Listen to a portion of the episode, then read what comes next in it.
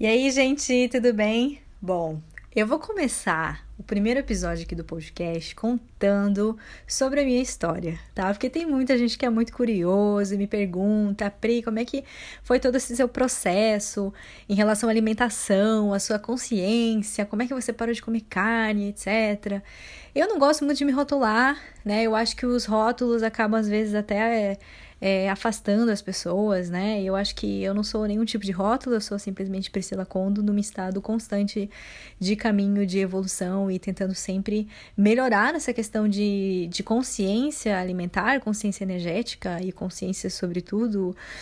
E, bom, vamos falar um pouquinho sobre, tá, por que, que eu parei de comer carne? Bom, gente, é, eu sempre fui uma pessoa super preocupada com alimentação, é, desde pequena, mas eu passei por uns processos também muito esquisitos, assim, tipo assim, desde os meus é, 13 anos de idade, eu comecei a fazer dieta. Eu acho que eu tinha uma noia na minha cabeça, porque eu era super magra.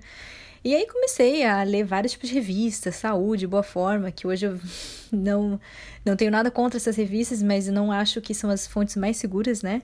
Então, as fontes mais seguras de informação ainda mais para uma, uma criança, né, de 12 ou 13 anos. Então eu entrei no processo meio esquisito em relação à alimentação. Eu sempre gostei de comer comida saudável, mas eu comecei a relacionar a alimentação simplesmente com a parte do corpo. E nessas eu caí muito em, em várias pecados.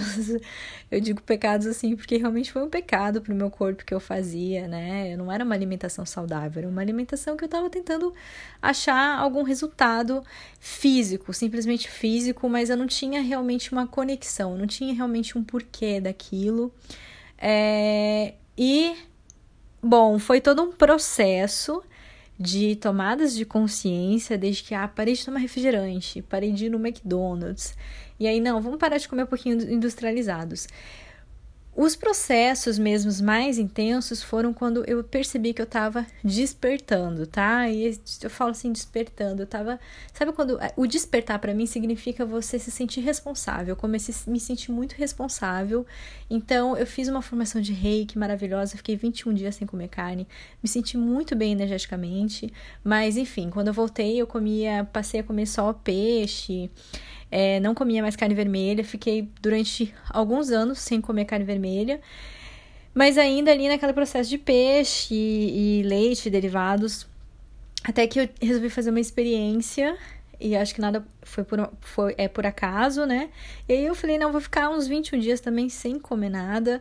E eu quero ver como é que meu corpo responde, como é que a minha energia responde. E a questão foi que eu me senti maravilhosamente bem. Eu tava dormindo muito melhor, eu tava me sentindo mais feliz.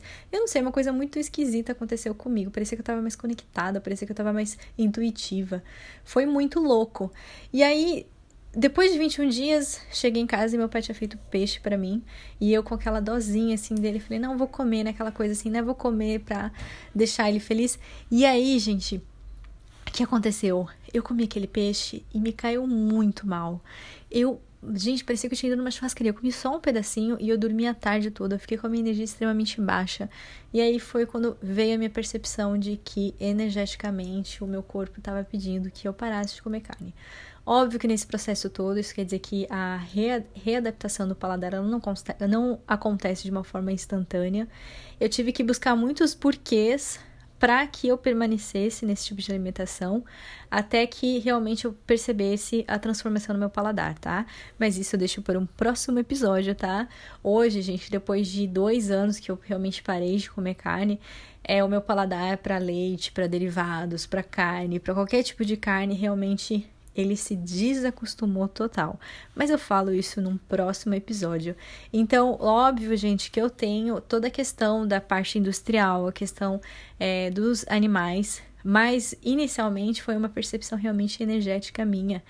Só depois que eu entendi realmente por que, que aquela energia não fazia bem para mim, né? Porque daí aí entra a questão da indústria, a questão dos animais, a questão de como que a como é que como é que é hoje o processo. Não estou aqui é, generalizando ou julgando ninguém.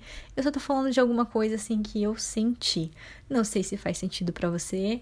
Se fizer, eu te convido, inclusive, a ficar em uns 21 dias num processo é, no processo aí sem carne, só para você sentir a sua energia e nunca se esqueça de procurar sempre um auxílio, porque não dá pra gente simplesmente mudar toda a alimentação sem ter um auxílio nutricional. Então procure um nutricionista, procure informação para que você possa fazer uma transição que seja também é, seja saudável para você, tá bom?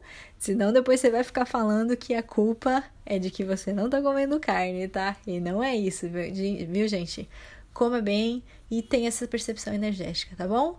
Vou ficando por aqui, espero que você goste desse episódio e me segue lá também lá, lá no canal, no Instagram, no Facebook, Priscila Condo, meu blog Atlanta Veg e converse comigo também lá, que eu adoro receber tua mensagem, tá bom? Um beijão.